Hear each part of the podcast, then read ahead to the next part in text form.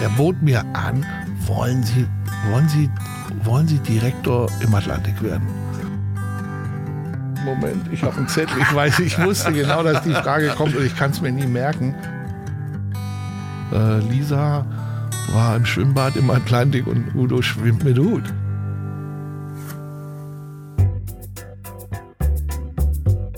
Ein Mann nimmt sich sein Leben. Sein altes ist so öde, dass er sich ein neues überzieht und fortan in einem Wohnmobil durch das Land reist. Auf der Suche nach spannenden Menschen, die etwas zu sagen haben. Das Ganze ist ein Experiment. Ausgang ungewiss. Herzlich willkommen bei Das Ziel ist im Weg. Ja, genau. Herzlich willkommen zu einer neuen Folge von Das Ziel ist im Weg. Dem Podcast, in dem ich Querdenker, Quereinsteiger und Quertreiber einlade zum Gespräch. Letzte Woche, was ist passiert? Ich habe Feedback bekommen, sehr lustiges Feedback zur Folge von Hendrik Knopp ähm, zu seinem Lied äh, von dem Bildungsminister, was er vom Landgericht gespielt hat, oder seinem Besuch auf der Pornomesse. Wenn ihr das noch nicht gehört habt, eine Folge zurück. Selbst meine Mutter sagte zu mir, dass sie sehr beeindruckt war, äh, was dieser Mann alles schon gemacht hat. So, ich kriege von euch immer noch zu wenig Musik und äh, wenn die Musik kommt, ist das nicht wirklich ernst gemeint. Ich spiele am Ende immer ein Stück, was ich selber gemacht habe auf GarageBand. Äh, schickt mir doch einfach an ziel.ponywurst.com weiter euer Feedback, aber auch Musik. Ich spiele das dann. So, diese Folge. Mein Gast ist einer meiner Lieblingsmenschen und mein sehr guter Freund Uwe Frommhold. Uwe Frommhold ist Vice President und COO der Anschutz Entertainment Group Germany. Der Anschutz Entertainment Group gehören weltweit sehr viele Arenen. In Deutschland gehört ihnen die Mercedes-Benz Arena in Berlin und die Barclaycard Arena in Hamburg. Ich durfte auch mit dem Mobil in die Arena hineinfahren, in die Barclaycard Arena und wir haben dann den Podcast in der Arena im Wohnmobil gemacht. Das äh, äh, war schon beeindruckend, da in so eine große Arena hineinzufahren. Aber Uwe war nicht die ganze Zeit Chef von diesen Arenen, sondern auch mal Hoteldirektor im Atlantik, wo man zwangsläufig Udo Lindenberg über den Weg läuft. Wir sprechen über seinen Weg in die Hotellerie und aus der Hotellerie hinaus, über verrückte Anrufe, die das Leben verändern und wir sprechen auch über Podcasts. Ich habe ihm, nachdem das Mikrofon aus war, von Gemischtes Hack erzählt, von Tommy Schmidt und Felix Lobrecht und ganz besonders davon, dass Felix Lobrecht sagt, wenn sich Gäste seine Show nicht leisten können, dann sollen sie ihm eine E-Mail schreiben, dann setzt er sie auf die Gästeliste. Ich habe mich dann äh, mit Uwe und Steve, dem Geschäftsführer der Barclaycard Arena, zusammengesetzt und habe gesagt, Mensch, wir könnten doch eigentlich auch zu Weihnachten Tickets verschenken. Und zwar an Familien, die sich das nicht leisten können. Wenn ihr also eine Familie kennt, die sich das nicht leisten kann oder gerade einen schweren Schicksalsschlag hinter sich hat, äh, dann schreibt mir an ziel.ponywurst.com. Es geht um folgende Shows, jeweils vier Tickets. Cavaluna Welt der Fantasie am 6. Januar. Feuerwerk der Turnkunst am 12. Januar. Da gibt es zwei Spielzeiten. Dinosaurier im Reich der Giganten am 2. Februar. Holiday on Ice am 9. Februar. Auch zwei Spielzeiten. Und Appassionata, der magische Traum, am 13. April. Auch zwei Spielzeiten. Und Harry Potter am 26. April. Jeweils vier Karten für jede Show. Das ist keine Werbung, das ist meine Idee. Ich bitte wirklich zu überlegen, ähm, mir eine E-Mail zu schicken. Idealerweise sagt ihr, es ist völlig egal, welche Show das ist. Diese Familie, Hauptsache, die guckt sich was an. Oder ihr sucht euch eine aus. Ich habe allerdings nur vier Karten pro Show. Dementsprechend, wer zuerst schreibt, bekommt diese Karten.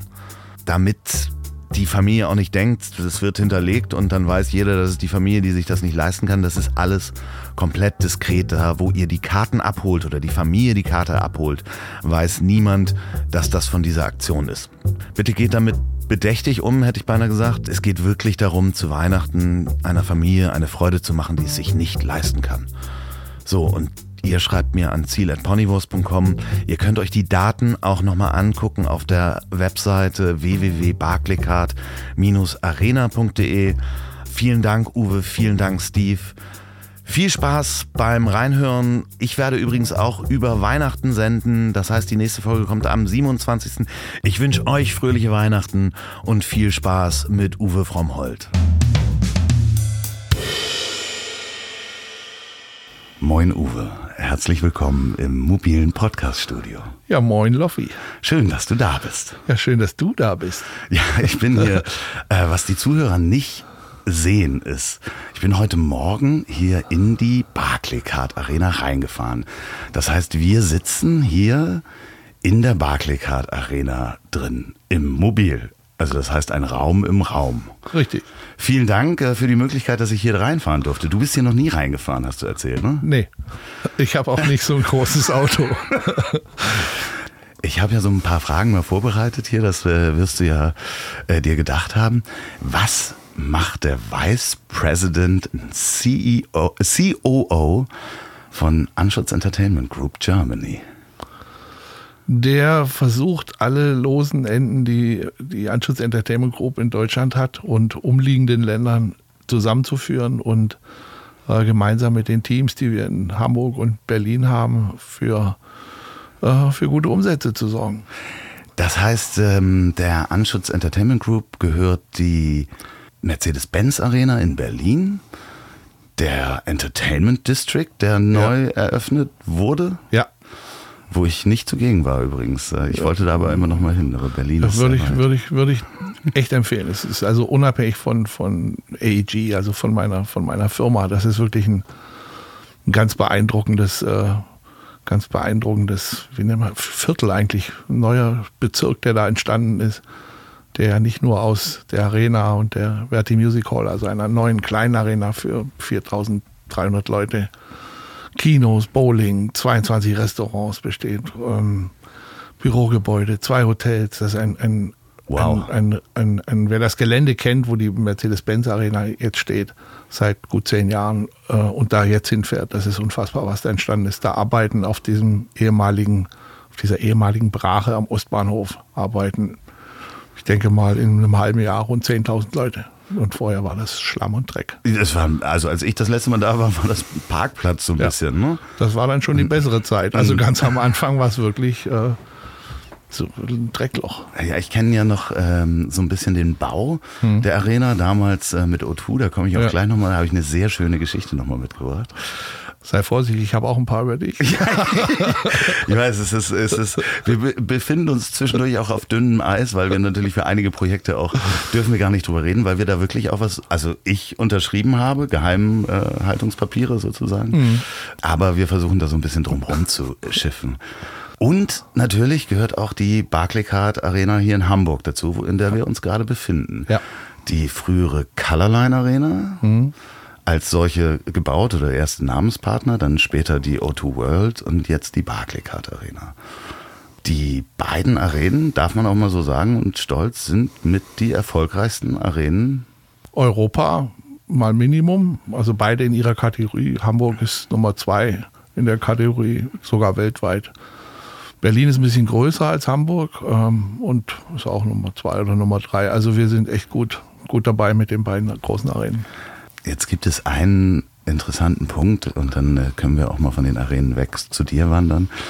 Äh, in einem der ersten Meetings, die wir damals hatten, ja, ähm, habe ich den großen Fauxpas gebracht, zu sagen, eine Halle. Ja, das ist, geht gar nicht. was ist, was ist also das? Halle, Halle, Halle ist Turnhalle. Und äh, als äh, also die Arena ist definitiv keine Turnhalle. Also hier wird auch geturnt. Und Halle hat für mich immer irgendwie so einen, so einen alten, verstaubten äh, Klang. Und äh, wir heißen nun mal jetzt Barclaycard Arena und früher Colorline Arena. Deswegen habe ich immer größten Wert darauf gelegt, dass wir von einer Arena sprechen und nicht von der Halle im Volkspark oder irgendwie sowas, das fand ich, also despektierlich, das hat mich tierisch aufgeregt. Regt mich ja übrigens immer noch auf. ja, also ich fand das Argument ganz schön, äh, weil du hast äh, damals gesagt, eine Halle sind vier Wände und leerer Raum. Hm. Und äh, hier ist viel mehr, hier ist eine Bühne, hier ist, sind Stühle. Ja, das ähm, haben Hallen eben, das haben ja Hallen auch, aber äh, Restaurants, äh, die ja. Gastronomieflächen und Restaurants in den Arenen, die man eigentlich dort nicht vermuten würde, sondern eher vielleicht äh, außerhalb einem als Restaurant. und dass sie eben in der, in der Spielstätte oder in der Arena eben mit drin sind, so dass man, und so haben wir ja in Hamburg auch, auch angefangen, dass man eben in die Arena kommt, zu der Veranstaltung, egal was auch immer das sein mag, und dort eigentlich das erlebt, was man normalerweise macht oder machen kann, bevor man in eine Sporthalle geht, nämlich irgendwo essen und trinken und das auch noch möglichst vernünftig. Und äh, da haben wir, glaube ich, ähm, Maßstäbe gesetzt. Für die Zuhörer, die äh, weder in der Mercedes-Benz Arena noch in der Barclaycard Arena waren, äh, wie viele Menschen passen hier rein, wenn es voll besetzt Also ist? 15.000 gehen hier rein. Alles klar. jetzt. Also maximal so mit Stehen. wir sind nur zu zweit gerade. Aber in einem großen, in einem großen Studio. Also viele Podcasts, übrigens, die, der Trend geht dahin, dass die dann auch Live-Shows machen. Aha. Ähm, inzwischen wirklich, ja. Ja, die machen dann Live-Shows und sitzen dann zu zweit oder sowas auf der Bühne und reden da. Aber da müssen wir den, da müssen wir die Fenster aufmachen. Ja, ja, klar. also falls wir jemals eine Oder grillen. Live-Show Wir setzen uns vor dein, vor dein, vor dein Podcast-Mobil und, äh, und, und grillen auf der Bühne. Live-Grillen, ja. Live ist, grillen. äh, kommt, Vor dem kommt so. Gens, äh, Ja. Gäste dabei, Ja. der Hensler Ja. ist äh, eingeladen. Ja, äh, ja, den, vielleicht. ja, der könnte kochen. Ach, sehr schön. Apropos Koch, jetzt zu dir. Du bist eigentlich gelernter Koch. Das stimmt. Ich habe eine Ausbildung zum Koch gemacht nach dem Abitur. Ja. Ähm, direkt nach dem Abitur los, um dann, wann war das, wenn ich fragen darf? Du bist einen kleinen Ticken älter als ich, ne? Ja, ich glaube, ich weiß es nicht genau. Also ich, ich bin jetzt über 60 und äh, wann war das genau? Wann habe ich Abitur gemacht? Moment, ich habe einen Zettel. Ich weiß, ich wusste genau, dass die Frage kommt und ich kann es mir nie merken. Äh, das ist schon so lange her. Ich habe Abitur gemacht 1979. Ach Quatsch, da bin ich Ja. noch mit der Trommel um den Tannenbaum gelaufen. Ja, ich bin über 60, du nicht. Ich gehe auf die 70 zu, klingt cool. Nein, aber es ist nicht so schlimm. Nein, 61, aber sehr, sehr, 61. sehr jung geblieben. Young at heart, young at heart. Und dann hast du eigentlich in der Hotellerie dein, also ich meine, das erste Geld hast du sowieso im Hotel verdient, wie ich äh, nachlesen durfte. ja, Ja. So wie andere Leute Zeitung austragen, hast du in den Ferien. Ich habe in den Ferien, äh, und so entstand eigentlich auch meine, ja, eigentlich wirklich meine Liebe zur Hotellerie, so, so, so komisch wie das klingen mag. Äh, wir waren in den Ferien als Kinder immer in, in Österreich. Also wir lebten damals in Berlin, ich bin gebürtiger Berliner und sind dann nach Österreich in Urlaub gefahren, halt aus See am See. Und in diesem Hotel gab es äh, logischerweise auch öffentliche Toiletten und die hatten solche äh, so, so, so Münzautomaten. Also man musste immer einen Schilling reinschmeißen, dass die Tür aufgeht und irgendwie war das dann auch ein bisschen langweilig immer, also mit Eltern irgendwie und, und Altaussee ist jetzt auch nicht gerade das Schwungrad Europas, wo richtig viel los ist, auch nicht für einen, was weiß ich, Zehnjährigen. Und ich habe dann irgendwie habe ich mich da mal um den Empfang rumgelümmelt und äh, dann sagten die, kannst du mal hier, kriegst den Schlüssel und du sammelst jetzt das Geld ein aus diesen Toiletten, äh, rollst das, das wurde mir dann auch beigebracht, wie man das richtig macht und für jede fertige Rolle äh, kriegst du, äh, kannst du dir eine, eine Kugel Eis abholen. Ach Quatsch. Und ähm, ich glaube, ich war äh, sehr häufig unterwegs und habe hab gehofft, dass irgendwie was im Essen war, dass die Leute einen Durchfall hatten oder sowas, dass da möglichst viel zusammenkam. Aber so entstand, also es wirklich war, so entstand also mein, mein, mein Wunsch schon sehr, sehr früh als Kind, ich will Hoteldirektor werden. Aber das heißt, du hattest das Ziel ähm, vor Augen, du bist ja aber ganz woanders jetzt gelandet. Also da, dazwischen Ja. warst du, wir kommen da auch gleich nochmal drauf, aber Ja. ähm, da möchte ich nochmal einhaken. Deine Liebe zu Kleingeld. ja. Ja. Ähm, Ach so, ja, als ja, ich das erste Mal Ja. in dein Büro gekommen bin, waren auf dem Schreibtisch ungefähr, also man muss sich das vorstellen, boah, wie groß ist sowas? Ähm, ja, Also- fast Milchkannen, eine halbe Nein, Milchkanne. nein, nein, voll. nein, nein, nein. Also ein großes Bonbonglas. Ja, genau. Ein sehr großes Bonbonglas. Sehr, aber nicht Milch, also nicht annähernd Milchkanne. Aber es war nicht nur ein äh, Bonbonglas da, sondern es waren zwei. Zwei Bonbon. Und da war wirklich also ein und zwei Euro Stücke drin. Auch, aber da waren auch Cents und äh, äh, 50 Cent und 10 Aber Cent. es Also gibt eine Geschichte dahinter, warum du dieses Geld gesammelt hast.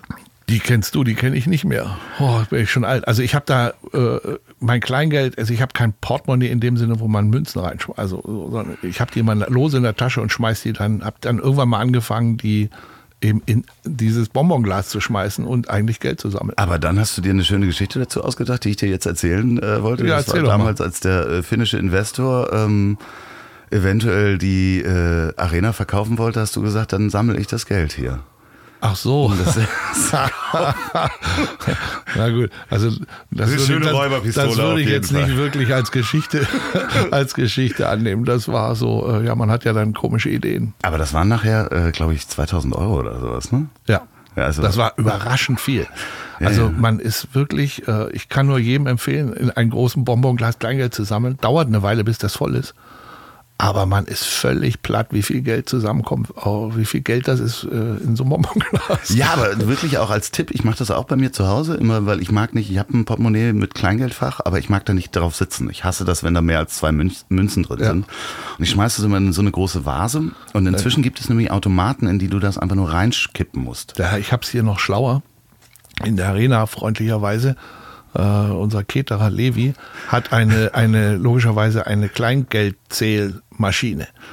Äh, weil wenn die hier Geld Klar, einnehmen. natürlich. Und da bin ich das erste Mal, bin ich da mit diesem Glas hinter die Kulissen habe gesagt, Entschuldigung, kannst du mir das mal kurz hier durchlaufen lassen? Und dann guckt er mich mit großen Augen an und sagt, na, das wird ein Weilchen dauern, weil der natürlich laufend mit Kleingeld umgeht. Und der hatte gleich ein Gefühl und sagt, boah, da kommt ganz schön was zusammen. Ja, ich, da freue ich mich jetzt schon drauf. Und dann haben wir da, ich weiß nicht wie lange, gezählt, sortiert und so weiter. Und ich musste nicht rollen. Also ich komme so im Jahr auf 300 bis 600 Euro, wenn ich das äh, zusammenschmeiße, immer mein Kleingeld da reinschmeiße. Also Tipp an die Hörer, sammelt euer Kleingeld, äh, nehmt das alles und das ist ein guter Spartopf. Gibt ja eh keine Zinsen im Moment. Nö. So, die Hotellerie, du hast Koch gelernt, äh, wo war das? Im Atlantik. Im hier in Hamburg. Atlantik hier also in Wir Hamburg, lebten ja. damals noch äh, in Tübingen. Wir sind damals von, von Berlin, als ich zwölf war, umgezogen nach Tübingen. Und ich habe dann in Hamburg im Atlantik eine Lehrstelle bekommen. Ja, war coole Zeit. Kochst du denn noch gerne? Null. Ich, ich bin ich, also ich kann noch Auflauf machen und so ein Kram. Also das, was eigentlich jeder kann. ohne- und, und Mikrowelle, okay. Aber ähm, ich habe eigentlich auch Koch gelernt, nie um Koch zu, zu werden. Und ich weiß auch jetzt, dass ich nur deswegen meine Lehre am Ende des Tages auch bestanden habe, weil alle wussten, dass ich nicht Koch bleiben werde. Sondern ich habe gesagt, ich muss, ich will Hoteldirektor werden und dann gab es und gibt es eben heute noch drei, eigentlich drei Wege hin über die klassische Ausbildung Koch, Kellner, Kaufmann. Die heißen jetzt Restaurantfachmann und Restaurantfachfrau. Und, aber letztendlich ist es Koch, Kellner, Kaufmann. Und ich habe mir gesagt, also Kellner mit einem Respekt, nee, also nee, das wollte ich nicht. Kaufmann, ich hatte Abitur äh, und war mir dann eigentlich schon sehr sicher, dass eins und eins, egal wie man es rechnet, immer zwei bleibt, sonst ist es falsch. Ja, klar. Aber vom Kochen hatte ich null Ahnung. Das heißt aber, man fängt ja wahrscheinlich auch in der Lehre als Koch auch mh, mit Kartoffelschälen und Tellerwaschen auch noch an. Äh, Teller waschen, so schlimm war es nicht mehr. Es gab da, also so alt bin ich dann auch nicht. Es gab tatsächlich schon äh, A, Spülmaschinen und B, nette Mitarbeiter, die sich um sowas gekümmert haben. Aber man fängt schon ganz unten an. Also Kühlhaus putzen, Freitag, äh, da bist du dann auch eine Weile dabei. Und so die niederen Arbeiten werden dann, also das erste halbe Jahr, bis die nächsten, die nächsten neun kommen, da ist man dann schon. Wie, Äh, puh, wie sind die Schritte dann dazwischen? Weil bis zum Hoteldirektor, also ich meine, ähm, mit Einkaufsliste schreiben und äh, Soße machen, kann man ja. Ja. noch keinen Hotelbetrieb leiten, wenn ich das mal Nee, so nee. sage. Nee, ich bin, ich bin dann, also nach meiner Ausbildung kam dann plötzlich die Bundeswehr noch um die Ecke.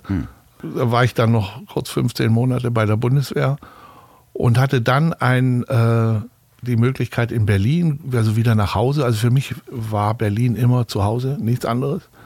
Äh, Im Hotel Palace in Berlin ähm, durfte ich dann in der Reservierungsabteilung anfangen.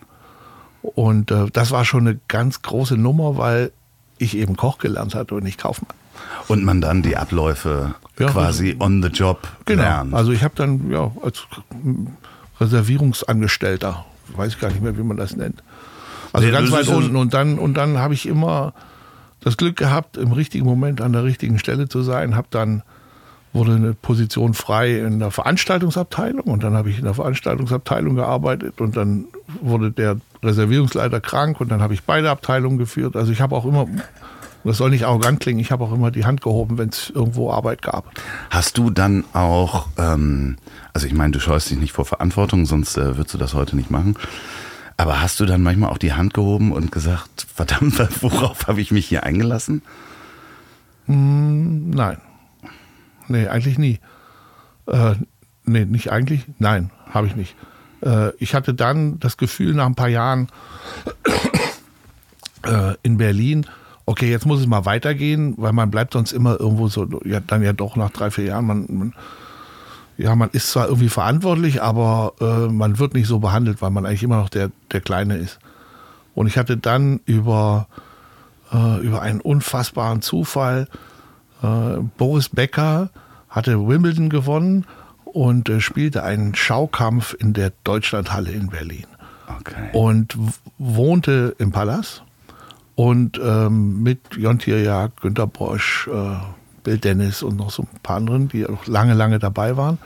Und ich konnte damals meinen Hoteldirektor überzeugen, dass das eine grandiose Idee wäre, wenn wir für diesen Schaukampf die Getränketruhen äh, sponsern und okay. da unser Logo drauf machen.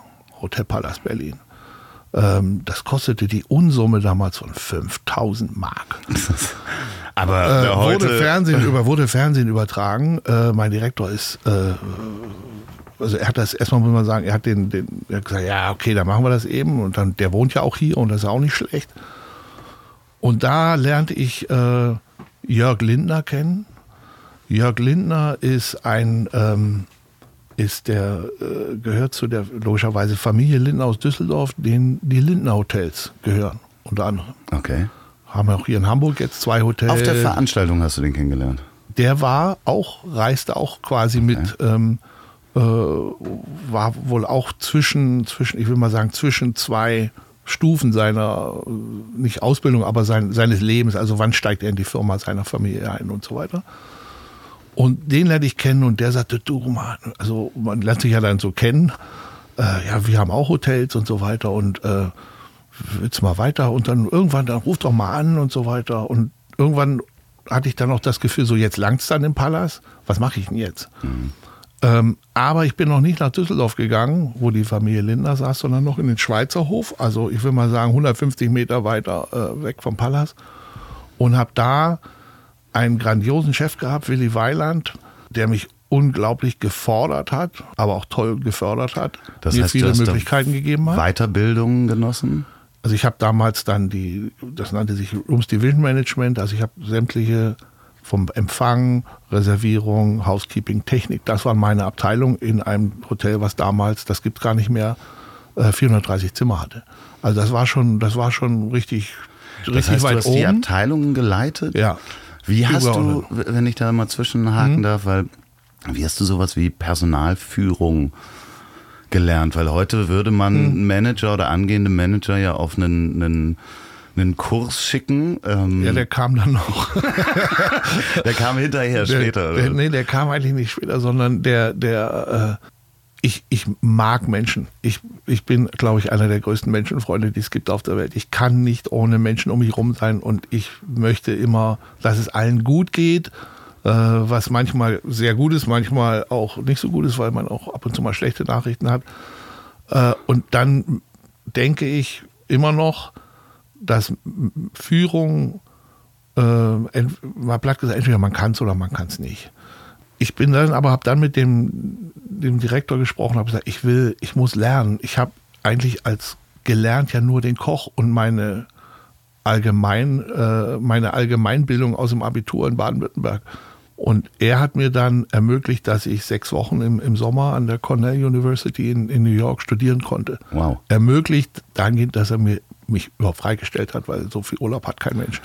War das dann, musstest du das selbst finanzieren? Ein Teil davon habe ich selbst finanziert. Das hat mich sehr, sehr weit oder sehr viel weitergebracht, ähm, weil oft an dieser Uni, in diesen Sommerkursen, da sind Menschen aus Belize, aus äh, Russland, aus äh, Deutschland, aus Amerika und eigentlich, wenn man es reduziert, haben alle dieselben Probleme. Okay. Äh, und das ist schon mal, schon mal irgendwie klasse. Und man hat Leute kennengelernt, mit denen ich zum Teil jetzt noch im Kontakt bin, obwohl das ewiglich her ist. Und da hat man dann auch die, die Management- und Personalführungsskills äh, so ein bisschen ja, verfeinert. Das, was für Hotel, also rein, genau. Hotel, rein hotelspezifisch. Ich und muss, äh, noch, muss noch eins dazu sagen. Ja, okay. Und ein Jahr später war ich irgendwie angefixt von dem, ich muss lernen, äh, um wirklich weiterzukommen, um, die, um irgendwann mal mein Ziel zu erreichen, Hoteldirektor zu werden. Und dann hat mir dieser Direktor wieder geholfen und dann bin ich äh, nach St. Gallen und habe in St. Gallen äh, auch äh, den General Managers Kurs gemacht und das war mega intensiv und das gab echtes, wie man sagen, disziplinübergreifende Ausbildung. Also jetzt nicht nur Hotellerie, sondern da, weiß ich noch, da war ein Kollege aus der Möbelindustrie, Flöt Otto, äh, wo man denkt, ah, ja, toll. Also nicht, nicht, was macht er, sondern wie macht er es? Ja. Und was kann ich davon, was kann ich davon nehmen für mich? Und das waren, das waren auch tolle, das waren zwölf Wochen, das war brutal harte Arbeit im Hotel gewohnt. Also aber ich, äh, der Grundskill ist natürlich Empathie, gerade wenn man Menschen, ähm, hm. äh, Menschenführung oder Personalführung machen möchte. Hm. Ich möchte mal ein schönes Beispiel nennen, wie ich dich kennengelernt habe. Wir haben ja mal zusammen auch hier so ein Projekt gemacht. Und ich bin danach ähm, nach Portugal für fünf Monate gefahren. Auch mit einem Wohnmobil. Etwas hm. kleiner als dieses. Und ich war so neidisch. aber das war ganz schön. Du hast mir dann zum Abschied, und hier liegt der Schlüssel irgendwo noch. Ach nee, der ähm, ist nicht der Wohnmobilschlüssel. Du hast mir dann zum Abschied, ich bin hier nochmal vorbeigefahren bei der Arena und du hast mir zum Abschied so ein Schlüsselband geschenkt, auf dem stand damals O2, Junge kommen bald wieder, O2 mhm. halt Hamburg. Und ich ähm, bin fünf Monate durch Portugal gefahren und dachte, du hättest mir ganz persönlich dieses Schlüsselband angefertigt, ja. bis ich dann wieder kam und alle das hatten, weil es war ein Merchandise-Artikel. Ja. Aber es war sehr schön. Wir haben das du hast ja nicht gefragt, ob es nur für dich ist. Aber es, es war ein schönes Gefühl. Wir haben ja auch ja. während der Zeit, hast du dich immer interessiert, was machst du, schick mal Fotos und so weiter. Und du interessierst dich dann wirklich für Menschen, mit denen du äh, gearbeitet hast oder dann auch auf äh, einer persönlichen Ar äh, Ebene. Mhm. Wir sind seitdem befreundet. Ich bin ja. unglaublich dankbar für diese Freundschaft, weil ja, ist immer schön. Ist immer spannend. Wir gehen zu selten essen, ja. weil wir beide auch gerne essen, davon mal ganz abgesehen, aber du bist ja auch immer unterwegs. Ähm, äh, zwischen Hamburg und Berlin. Wie viele Tage bist du in, in Hamburg? Ähm, also ein bis zwei. Aber also jetzt ohne, also Wochenende versuche ich hier ja. zu sein. Und die Familie ist ja auch noch in Hamburg. Familie ist in Hamburg, ja, genau. So, und dann äh, bist du nach St. Gallen, hast da den Kurs gemacht und die nächste Station war für dich? Das war dann Düsseldorf. Und da bist du? Zu dieser Familie Lindner gegangen. Als? Äh, Vorstandsassistent. Wow. Und die Firma, ja, äh, Was da beim Lindner, Lindner Hotels bestanden damals aus vier Hotels. Okay. Zwei, in, zwei glaube ich, waren in Düsseldorf, eins in Oberstaufen und eins, meine ich, in Landshut. Und das war eine unfassbar spannende Zeit. Familienunternehmen. Die, diese Hotels gehörten alle der Familie, aber sie waren alle irgendwie komplett, auch nach, also in der Außendarstellung wäre man nie drauf gekommen, dass das jetzt eigentlich ein Unternehmen ist. Und die Familie Linde hat entschieden, wir machen da jetzt eine Hotelgesellschaft draus. Also nicht nur ein, als Gesellschaftsform, sondern man soll uns erkennen und wir stellen uns mit unserem Namen davor. Also das, was heute ähm, äh, Usus ist im Marketing zu sagen, genau. wir machen eine Brand über genau. alle Hotels. Und, und alle diese, haben dieselben Kataloge, die sehen so aus genau. und, äh, und Broschüren ja, und dasselbe und diese, Logo diese, drauf. Diese, äh, diese Transformation habe ich äh, mitgemacht äh, und das war irre, weil ich hatte sowas vorher noch nicht gemacht. Also im Marketing hatte ich noch nicht so viel zu tun, aber da gilt ja auch häufig, gesunder Menschenverstand ist mehr als irgendwelche äh, wilden Listen irgendwo hin und her zu schicken. Und das war eine, eine grandiose Zeit, hat viel Spaß gemacht, aber irgendwann, das waren auch so nach vier Jahren, war auch wieder ein Moment so, als ob so, so das Kapitel äh, war abgeschlossen. Also da konnte jetzt nichts Großartiges Neues mehr kommen, wo ich sage, das hält mich jetzt da, wenn um mich das, da weiterzuentwickeln. Wenn ich das zeitlich so ein bisschen einordne, hattest du da schon Familie? Äh, nein. Meine, äh, nee, die entstand gerade. wir waren, wir waren, äh, wir waren schon, Heiko und ich, wir waren zusammen wir haben uns in Düsseldorf kennengelernt, als ich bei Linda war. Ja, und dann habe ich äh, lange, lange überlegt und hatte ein, ein, ein, auch mit einem Headhunter ein tolles Angebot von einer anderen Hotelgesellschaft, auch ein Familienunternehmen aus Köln. Und war mir bombensicher, das ist es, das machst du, das ist das Tollste, was jetzt kommen kann, das passt genau in deinen Plan rein und immer im Hinterkopf, ich will Hoteldirektor werden. Ja. Bist du damit morgens aufgewacht mit Ich will Hotel Nein, nein, nein, überhaupt nicht. Aber es war das äh, große, übergreifende ja, Ziel. irgendwie so hat man ja so irgendwie so eine Idee, wo man, wo man sagt, jetzt, so, da möchte ich mal hinkommen. Und dann ähm, bin ich, habe ich also gewechselt äh, nach, von, von Düsseldorf nach Köln, andere Hotelgesellschaft und nach sechs Monaten oder ich glaube sogar nach drei Monaten habe ich gemerkt, oh Mann, hey, das geht überhaupt nicht. Ich komme mit denen nicht klar und ich glaube, die Ist das kommen mit manchmal mir schwierig? nicht klar. Ist das manchmal schwierig, in so Familien, inhabergeführten Familienbetrieben einzusteigen und Ja. da zu arbeiten, ohne dass du jetzt Namen nennst? Aber das Also man ja, muss sich klar sein, äh, Familienunternehmen hat immer eine gute und eine schlechte Nachricht. Die gute Nachricht ist, es ist ein Familienunternehmen. Die schlechte Nachricht ist, es ist ein ist ein Familienunternehmen. Und äh, so, so ganz durchschauen tut man es, glaube ich, auch wirklich erst, wenn man wirklich dabei ist und nicht in irgendwelchen Gesprächen vorher. Aber äh, zurück so, also dann habe ich gesagt, also das kann ich nicht machen, ich kann ich nicht bleiben, ich werde kreuzunglücklich und ich glaube auch, äh, dass der, der Inhaber der Gesellschaft äh, auch nicht wirklich glücklich mit mir war. Und dann haben wir uns getrennt äh, in der Probezeit. Probezeit ist immer für beide da. klar, kenne ich. Aber das war kurz vor Weihnachten und ich war mir, also ich war mir so sicher, also das dauert maximal zwei Monate, dann bin ich wieder in Lohn und Brot, weil zugegebenermaßen, ich hatte einen ganz guten Ruf in der Branche, man kannte mich schon, ich kannte viele Leute. Aber es kam, wie es äh, dann wahrscheinlich häufiger kommt, äh, plötzlich sind all die Leute oder viele von denen, die man kennt, die sagen, ja, melde dich mal und alles easy und alles chico. Äh, die waren irgendwie entweder im Urlaub oder sind nicht mehr ans Telefon gegangen und, und, und haben irgendwie nur blöde Sprüche gehabt. Ja, aber das ist manchmal auch die Zeit, also ähm, in die man äh, äh, reinfällt, wo man sagt, okay, ich brauche jetzt was Neues. Ich habe das nach diesen fünf Monaten dieser Reise gehabt. Hm. Ja. Vorher haben alle gesagt, Mensch, ich war ja selbstständig als Berater Ja. unterwegs. Er hat gesagt, bleib doch noch, wir haben Budgets und Hm. ähm, hier wäre ein Jobangebot da. Und dann war ich diese fünf Monate unterwegs und äh, habe dann noch mal fast fünf Monate gebraucht, um wieder ähm, ja, aber du Fuß warst zu ja weg. Also Ja, aber inzwischen war die Rezension eingetreten damals und alle Budgets waren Ja. eingefroren und dann hängt man und aus diesen fünf Monaten weg werden dann zehn Monate kein Geld verdienen. Äh, so ähnlich war es bei mir auch, also nicht ganz so lange. Aber also damals hat, kannte ich meine Frau auch schon und ähm, sie, wir war, sie war, arbeitete zu der Zeit in Bielefeld, kommt auch aus der Hotellerie. Aber ich war, also das war schon ein ziemlich tiefes, dunkles Loch und da bin ich meinen, meinen Eltern äh, heute noch logischerweise sehr dankbar, weil ohne die, du hast eine Wohnung, du hast ein Auto, du hast einen Kühlschrank und und plötzlich lief da ja nichts mehr. Und in dem Alter hat man ja auch noch nicht irgendwie das Wort Sparen gab es für mich nicht. Also das war das Wort war Leben und, und das möglichst intensiv. Du hast noch kein Kleingeld gesagt. Nein, genau. genau. Hätte, hätte auch nicht viel gebracht. Äh, Aber äh, und dann durch, äh, ja, ich hatte, ähm, wer in Hamburg lebt, äh, wird das Atlantik kennen in Hamburg und hat vielleicht auch von Herrn Walterspiel mal gehört. Das ist also die einer der Hoteliers gewesen, die es in Deutschland gab. Ähm, Kempinski Vorstand und, und Chef vom Atlantik und damals ja auch mein Lehrherr, als ich Koch gelernt habe. Und irgendwie äh, ist wohl die Kunde nach äh, Frankfurt, Eschborn, wo die Kempinski-Zentrale damals saß, gegangen.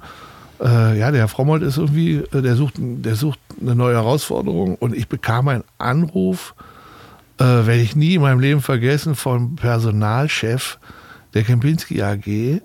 Hallo, Herr Frommholt, hier sowieso.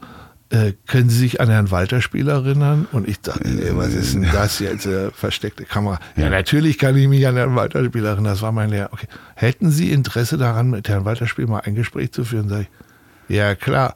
Also, ähm, Schon den Hut auf und äh, auf So, dem Weg zu, nach Frankfurt. Puh, puh. äh, und äh, dann wurde ich nach, nach Hamburg eingeladen Aber, Hammer. ähm, zu einem Gespräch mit Herrn Walterspiel. Und das war natürlich extrem surreal eigentlich. Ich laufe in mein, durch den Haupteingang Ja. in meinen ehemaligen Lehrbetrieb. Da bin ich ja früher nie durchgegangen. Das durften wir ja. Du bist ja hinten Durch den äh, Personaleingang. durch den Personaleingang. Und ich laufe durch den Haupteingang am Tresen vorbei und dann ruft einer plötzlich so, hey Uwe, was machst du denn hier? Und ich so, huh, wer ist das denn? In dem schweren Teppich in stehen. dem schweren Hätte hinterm Tresen stehen. Das war dann ein, ein damals ein Mitauszubildender von mir, der, der mit mir zusammen gelernt hat und der in der Zwischenzeit im Atlantik war. Schön. Was machst du denn hier? Äh, ja, äh, st- stotter, stotter. Äh, ich habe einen Termin bei Herrn Walterspiel. Ah ja, du weißt ja, wo sein Büro ist. Ich, Ja, genau weiß ich. Und dann bin ich da also hoch. Und dann, äh, tolles Gespräch mit Herrn Walterspiel und ähm, er Ja. bot mir an, wollen Sie, wollen Sie, wollen Sie Direktor im Atlantik werden? Das ist. äh, Und genau so wie jetzt, also das, da kriege ich immer noch Gänsehaut, äh, blieb mir, was wirklich selten vorkommt, die Spucke weg. Ich konnte nicht mehr sprechen und dachte, das hat immer so, Ist das, äh, ist das so ein Gefühl, wo die die Bl- Blut komplett aus dem Kopf verschwindet und einem heiß und kalt wird? Irgendwie sowas muss es sein. Also, Das, äh, oh, äh, Kein also Problem, ein, ein, ein, ein also sehr komisches Gefühl und ich habe und ich, ich weiß nicht, was ich geantwortet habe. Ich- Wahrscheinlich irgendwie sowas wie ja klar, aber wie soll das denn gehen? So. äh, und weil er Ja, sagte, ja, klar, ähm, weil denn? ich, äh, also ich, äh, Herr Weiterspiel war ja auch Vorstand der Kempinski AG und gleichzeitig eben auch geschäftsführender Direktor des Ah, Atlantik okay, das wäre meine Frage Und er gewesen. suchte eigentlich eben eine Nummer zwei fürs operative Geschäft. Und äh, am Ende des Tages, äh, ja klar, äh, ich weiß gar nicht, ob wir irgendwie über Geld gesprochen haben, ob ich irgendwann bekam ich diesen Vertrag und habe ihn nur ganz schnell unterschrieben. Und gesagt, puh, du bist wieder in Lohn und Brot, auf nach Hamburg. und Ähm, im Hotel Atlantik. ohne im Also, Hotel Atlantik. Und da äh, auch äh, sei immer nett zu Untergebenen, es könnte mal dein Chef werden.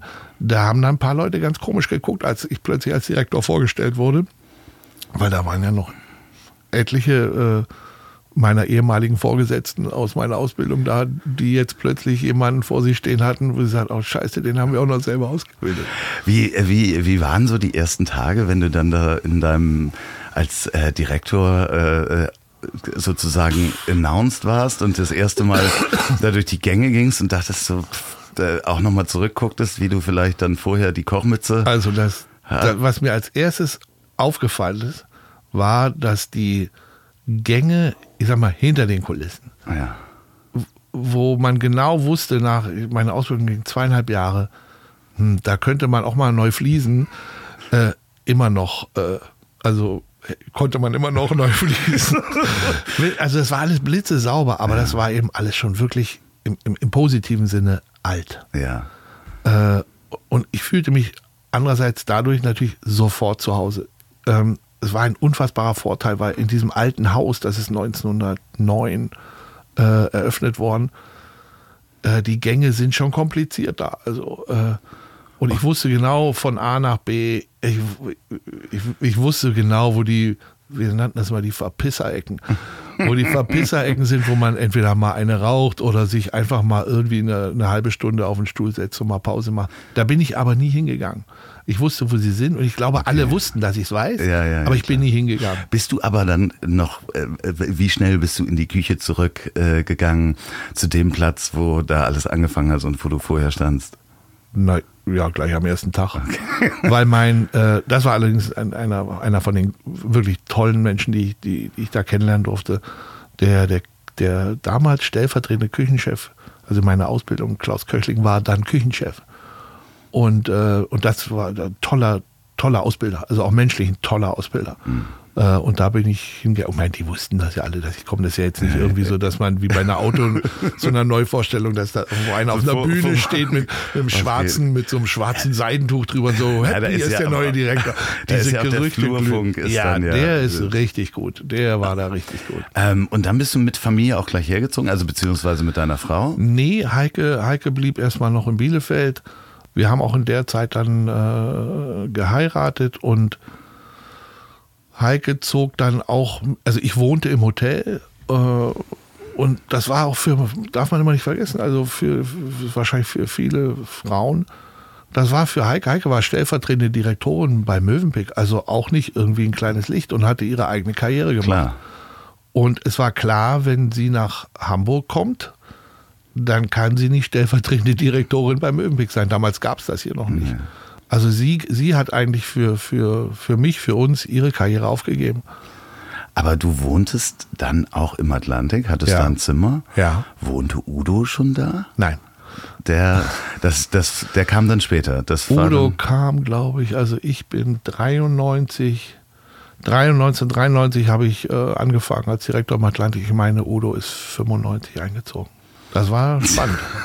Tolle, tolle, tolle Zeit. Ja, du hast ja mir ab, abseits des Mikrofons schon ja. mal so ein paar Geschichten äh, ja. erzählt und ich durfte ihn ja auch schon mal kennenlernen, ja. äh, was sehr schön war. Toller Mensch. Ja, also ihr habt ja, glaube ich, sehr, sehr viel erlebt, Höhen und Tiefen. Ja. Und äh, das ist natürlich auch skurril, dann so einen Dauergast da zu haben, der ja nicht äh, nur ein äh, Zimmer da hat, sondern äh, mehrere. Nein, nein, nein, nein. Ehrlich, so aufregend ist das gar nicht, was er da hat.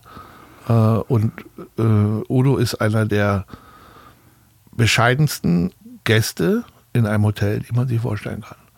Und auch einer der, Norm der normalsten. Ja, ist ja, so. Das kann ich mir ja, vorstellen. Ist so. Und, und die Einstellung, die er hat, die andere, die, die früher ja auch war, wenn meine Büro 24 Stunden besetzt, ist immer jemand da, der sich kümmert, der dies, das, jenes macht. Äh, er ist privat, er ist öffentlich, wenn er in der Halle ist. Ähm, äh, das war eine war, war einfach auch für das Hotel war das eine unfassbare Zeit, weil damit brach natürlich, brachen sämtliche Dämme eigentlich im Atlantik. Also ist ja schon sehr ein, ein sehr alt, im positiven Sinne, ein alteingesessenes Grand Hotel. Und mit Udo zogen natürlich auch andere Menschen nicht direkt gleich ein, aber, aber die hat er einfach mitgebracht, weil die um ihn rum waren.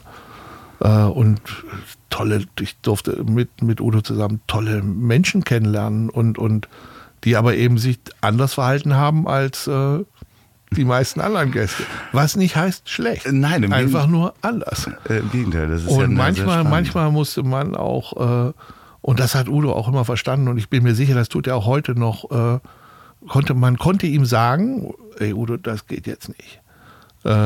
Und dann war das auch okay, dann war auch gut. Und wenn Udo auf Tour ist, ob das jetzt wieder ist oder in den, in den Jahren dazwischen, äh, er lädt immer seine Atlantikaner ein. Wir sind Atlantikaner. Ich bin auch heute noch Atlantikaner. Nicht ehrenhalber, sondern ich bin's, weil ich da gearbeitet habe. Die, die im Atlantik gearbeitet haben, sind Atlantikaner. Und Udo ist Atlantikaner.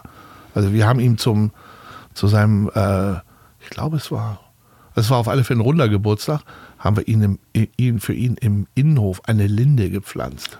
Ach, wie schön. Also ich weiß nicht, ob du den Innenhof kennst im Atlantik. Nee. Wunderschön, musst du mal im Sommer hin. Also wirklich toll. Also mit Brunnen, kennen ganz wenige Brunnen, bestuhlt drin, tolle Luft immer da drin. Also wirklich, wirklich schön. Wirklich schön. Äh, was wir nicht bedacht haben, ist, äh, Udo lebt lange, beziehungsweise die Linde wuchs. Ja, okay.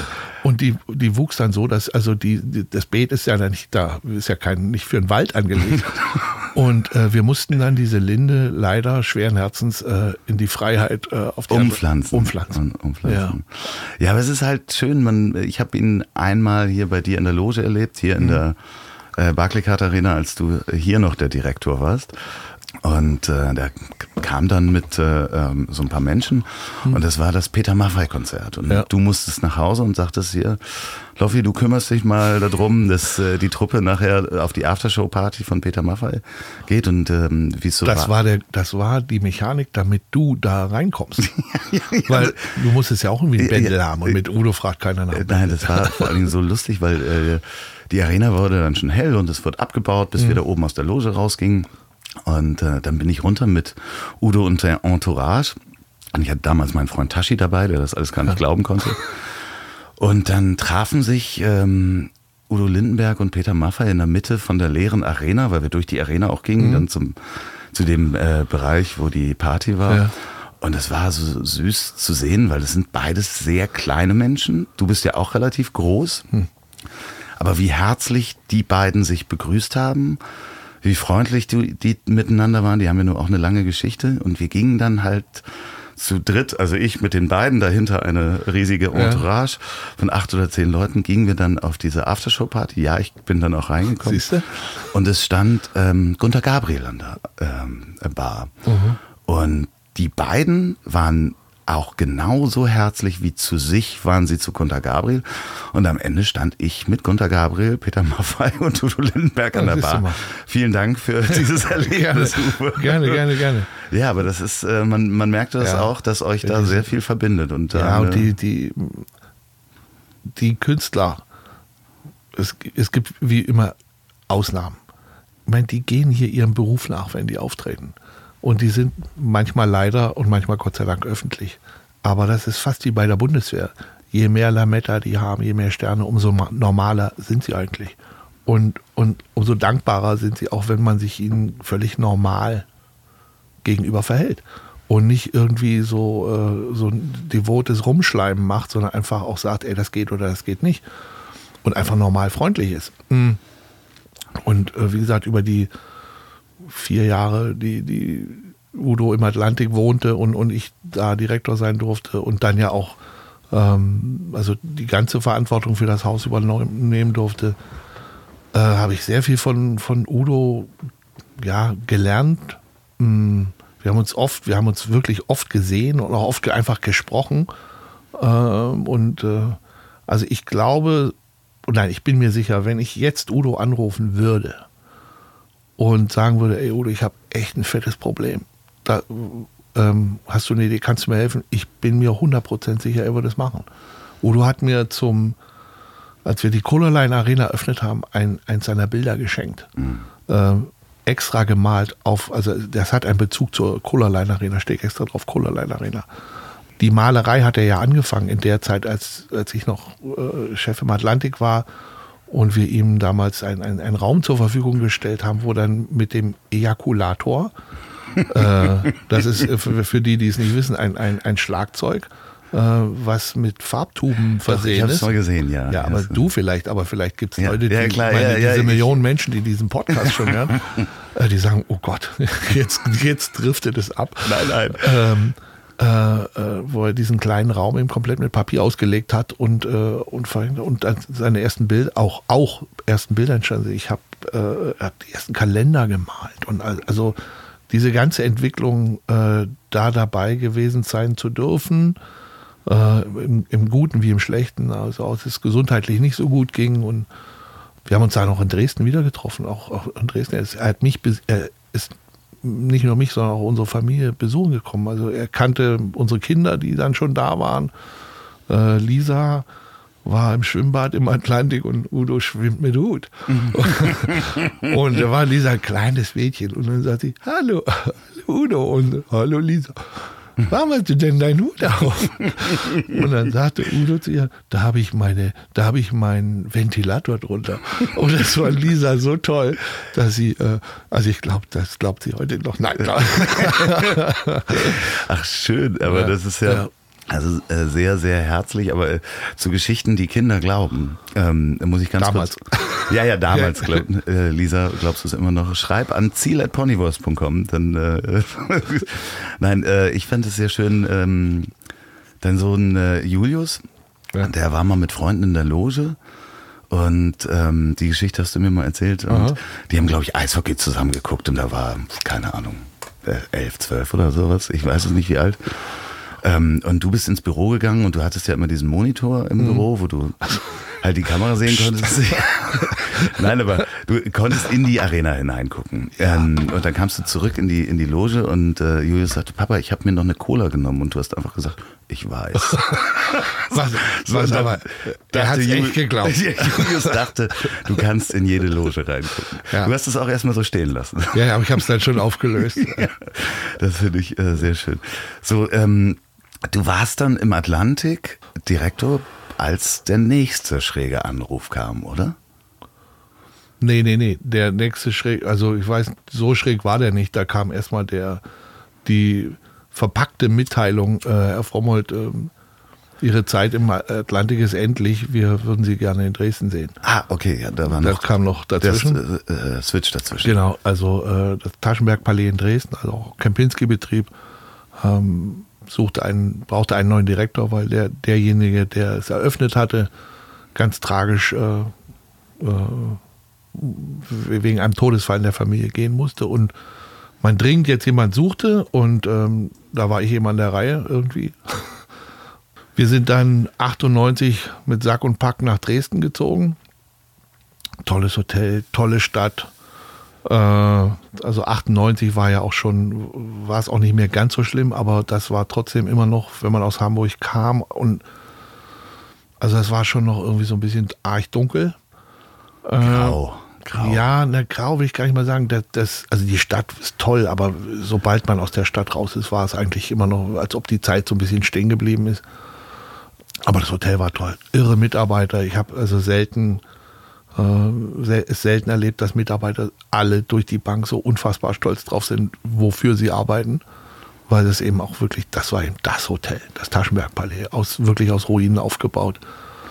Ja, war ein bisschen aufregend. Wir fuhren damals, ähm, hatten Firmenwagen mit Berliner Kennzeichen ähm, und ich wurde in kein, an, an, keiner Kreuzung reingelassen. Das Auto war also häufig genug, äh, hat es irgendwelche Kratzer und also das hatte ich noch nie vorher. Und habe gesagt, warum passiert denn das hier bloß?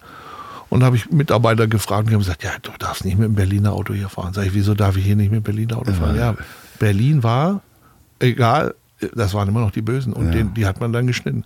Gut, dann hat Kempinski Gott sei Dank einen, einen neuen Vertrag mit einem in München ansässigen Unternehmen geschrieben und prompt wurde ich reingewunken.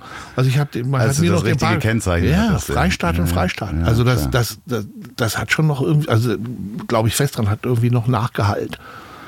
Und dann nach zwei Jahren ähm, wollte man, hatte Kempinski schon wieder nach zwei Jahren vor, äh, mich wieder zu versetzen. Und da habe ich dann das erste Mal mich äh, etwas widersetzt äh, und habe gesagt, also Leute, das könnt ihr nicht machen. Also gerade mit Familie und Kinder. Naja, hm, also man auf der anderen Seite weiß man das, wenn man wenn man in einem internationalen Hotelkonzern arbeitet, dass man versetzt wird. Aber ich war jetzt nicht auf zwei Jahresrhythmus eingestellt und musste dann und, und, und wir haben uns dann sehr sehr sehr sehr wirklich extremst freundschaftlich getrennt und ich bin nach, äh, in die Nähe von Köln, nach Bergisch Gladbach und habe das Grand Hotel Schloss Bensberg, was für ein, ein unfassbares Geld zu einem ganz, ganz, ganz, ganz, ganz tollen Hotel ähm, umgebaut wurde, quasi im Bau noch oder im Endstadium des Baus übernommen und eröffnet und tolles Hotel, Köln, coole Gegend, äh, wir haben uns da sehr, sehr, sehr wohl gefühlt. Wir haben ein Haus gekauft ähm, und haben gesagt, so, da bleiben wir jetzt. Das ist es. Also das ist es jetzt. Das war angekommen sozusagen. So, ja, genau. Also so beruflich angekommen, äh, familiär angekommen.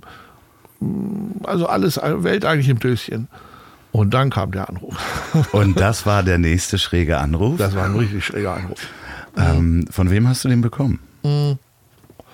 Meine Sekretärin äh, in Berlin sagt, Herr Frommann, da ist einer am Telefon, der hat jetzt schon das dritte Mal angerufen, der spricht total komisch äh, und er sagt, er will nur mit Ihnen sprechen. Aber der spricht wirklich ganz komisch. und da habe ich gesagt, naja gut, wenn er jetzt wieder anruft, dann, ja, dann her damit, weil, also, und er will, er wollte ums Verrecken meine Sekretärin nicht sagen, worum es geht. Und dann habe ich gesagt, naja gut, das wird eine Beschwerde sein, irgendwie was. Und äh, so, und dann rief er also wieder an, diese, der Mann mit der komischen Stimme. Und es stellte sich raus, dass das äh, Mika Sulin war. Mika Sulin äh, war der Partner von Harry Hakimo aus Helsinki, also Finne. Und Finnen betonen immer die erste Silbe. Ja. Und wenn, wenn du äh, Hello, hier ist Mika Sulin, dann klingt das anders, als wir sagen, Hallo, hier ist Mika Sulin. Ja. Äh, und ähm, fragte mich, ja, ähm, Sie würden eine Arena in Hamburg bauen oder hätten das vor äh, was ich denn davon halten würde. Und äh, ich sage, so, was, ich, ich, bin schon jetzt ein paar Jahre nicht mehr da. Ja, aber wir haben gehört, dass sie da lange gearbeitet haben und, und sich gut auskennen und wir sammeln einfach mal so Informationen. Ich sage, naja, gut, ja, Information. Also ja, toll. Äh, Arena finde find ich total cool. Für Hamburg braucht Hamburg, die Stadt. Ja auch. Ähm, ich habe ihn dann auch gefragt, wie sind Sie denn jetzt auf mich gekommen? Ja, Sie haben ja damals auch so eine, waren, waren äh, Sprecher. Ich war damals in der DEHOGA Sprecher der Großhotellerie hier okay. in Hamburg. Und da gab es ja diese tolle Aktion von Radio Hamburg, äh, eine Arena für Hamburg. Ja. Und so wurde dieses Thema eigentlich, wurde das wieder akut. Und haben gesagt, ja, und ob ich nicht mal nach Helsinki kommen möchte und, und dass man sich mal unterhält, auch mit Herrn Hakimo, weil das wäre der Investor. Und sag ich, ja, äh, habe ich jetzt nicht gerade vor, nach Helsinki zu fliegen. Ähm, ja, wir zahlen den Flug und sagen, naja, ja, dann, dann, kann, kann ich, da, dann kann, da war ich, da kann, dann kann man ja da mal hinfliegen. Also ich habe über, also wir haben einen Termin gemacht, da bin ich da hingeflogen. Dann äh, in der Hartwall Arena äh, war ein Konzert von Depeche Mode. Äh, Mika Sulin und ich saßen im Unterrang gute Plätze, aber äh, jetzt nicht irgendwie so irgendwie ganz toll. Und dann sind wir nach dem Konzert in eine Loge gegangen Und dann tauchte Harry Hakimo auf, den ich ja bis dahin gar nicht kannte, und fragte Mika, is he okay? Will he, will he be joining us? Und ich äh, war irgendwie immer noch nicht so ganz, äh, was wird hier was, gespielt? Was, was, was passiert hier gerade? Und dann sagt er, no, wait, wait. Und also dann ging das so ein bisschen hin und her. Und ich würde mal sagen, drei Minuten später fragt dann Harry, äh, Uwe, do you want to be, do you want to run our arena in Hamburg? also das ist jetzt sehr, sehr, sehr, sehr, klar. sehr gerafft natürlich. Und da habe ich gesagt, ja, Mo Moment, also auch wieder, auch wieder so ein Moment, äh, volle Sprachlosigkeit. Wie damals im Atlantik, als, Ja. als die mich angerufen haben, gesagt, was machst du denn jetzt? Aber wie geil ist das denn? Na, also ich, ich, ich habe meine Lehre in Hamburg gemacht, ich habe das Atlantik, also ich war zusammen acht Jahre in Hamburg, tolle Stadt, die Kinder hier geboren. Und irgendwie habe ich gedacht, Mann, raus aus der Hotellerie in die sogenannte Industrie, wo man viel mehr Geld verdient als in der Hotellerie. Äh, das ist es doch. Aber puh, äh, wir sind ja jetzt gerade mal nach Bensberg gezogen und haben da ein Haus gekauft. Und wie bringe ich es Heike bei und schon wieder umziehen? Oh. Das war ein interessanter Rückflug wahrscheinlich. Ja, und auch so, und ich- also ich habe das erstmal äh, so mit mir rum, ja, rumgetragen und rumgewälzt von allen Seiten betrachtet und habe gesagt, okay, pass mal auf. Wenn du das jetzt nicht machst, machst du es nie wieder und du wirst dich ärgern. Wenn es nicht klappt, weißt du das nach drei Monaten, weil ich hatte die Erfahrung Klar. schon, weil auch Familienunternehmen. Wenn das nicht klappt, also jetzt bist du so lange Hoteldirektor gewesen, du hast ein, ein Grand Hotel, ein altes Grand Hotel geführt, erfolgreich. Du hast das Taschenberg Palais als neues Grand Hotel geführt, Du kannst erfolgreich. wieder zurück. Du hast dieses äh, Schloss Bensberg eine Hoteleröffnung gemacht. Äh, also du hast eigentlich mehr, du hast, dein Werkzeugkasten ist schon ganz schön voll. Du kannst wieder zurück. Du wirst irgendwo einen Direktorenposten kriegen. Und wenn ich jetzt nicht springe, springe ich nie. Also das, was du die ganze Zeit machst. äh, naja, im, im, ich meine, das, das meine ich ja positiv. Wie oft habe ich dir gesagt, Mann, ich bin echt neidisch, ich könnte das nicht, ich würde es mich nicht trauen. So, und da habe ich mich dann getraut, habe dann Heike irgendwann gestanden, Sch- Schatzi, ich habe da eine ganz tolle Idee, äh, aber es ist Hamburg. und ähm, so sind wir zu. Und die einzige Bedingung werde ich nie vergessen, Heike hat gesagt, du kennst ja Heike auch, Ja. Heike hat gesagt, okay, aber wir ziehen wieder nach Rheinberg, wo wir leben, äh, weil da kenne ich den Kinderarzt, den Supermarkt. Das ist total äh, alle- wichtig. Alles, alles ist- ist da. Also wir ziehen nicht irgendwo anders hin. Und dann habe ich noch den, den leisen Versuch gemacht, naja, aber die Arena ist da auf der anderen Seite der Stadt. Das ist mir egal. Also jetzt nicht so böse. Also Heike ist schon, Heike ist sowieso der, der größte Treiber, den ich habe. Und, äh, und so sind wir wieder zurück nach Hamburg gekommen. Dann seid ihr nach Hamburg gezogen. Ich mach's mal äh, ein bisschen kürzer. Irgendwann ähm, wurde äh, diese Arena übernommen von äh, AEG, Anschutz Entertainment Group. Und ähm, ich würde jetzt gerne mal über meinen schrägen Anruf erzählen, denn es ging damals darum, dass Anschutz Entertainment Group eine Arena in Berlin bauen wollte. Und der Partner dazu war O2. Oder Namensrechte. Namensrechte Partner und äh, in dem ganzen Bau schon Ja. begleitend, also es stand Ja. vorher vor dem Bau schon fest. Ja. Und äh, ich habe damals für O2 gearbeitet und habe die WM 2006 betreut, alle Aktionen zur WM 2006, von Technik über Marketing bis hin zum Dreh mit dem Kaiser, also Gesamtprojektleiter, dem Vorstand, äh, ähm, Strategievorstand äh, unterstehend und äh, habe damals mit ähm, dem lieben Mike Schwanke, schöne Grüße hier Ja. an Mike Schwanke, der hörte uns auch Unbedingt. Ähm, zusammengearbeitet auf diesem WM-Projekt und irgendwann kam ich, glaube ich, gerade aus von dem Strategiechef Herrn Krause, der heute äh, in der Schweiz, André Krause, äh, Vorstand von äh, Sunrise ist. Einfach eine Meeting irgendwo, Präsentation. Ich kriegte einen Anruf von, von Mike Schwanke und er sagte, Du, ähm, ich hatte das ja schon mal kurz erwähnt, O2 World in Berlin, ein großes Geheimprojekt, dürfen wir noch nicht drüber sprechen. Wo bist du denn gerade? Und ich war auf der Vorstandsebene unterwegs, also im höchsten Stock damals, am Georg-Braucht-Ring. Da waren die noch nicht in dem Hochhaus. Und äh, er sagte, du geh doch mal in den Meetingraum von Dietrich Bese, dem äh, Legal-Vorstand. Da geht's um den Vertrag mit der O2 World und ich hätte dich gern dabei als Projektleiter. Ähm, geh da mal hin. Und ich habe Handy am Ohr. Ich so, ah ja, ja, ich wusste nicht, wo der Meetingraum von Dietrich Bese war.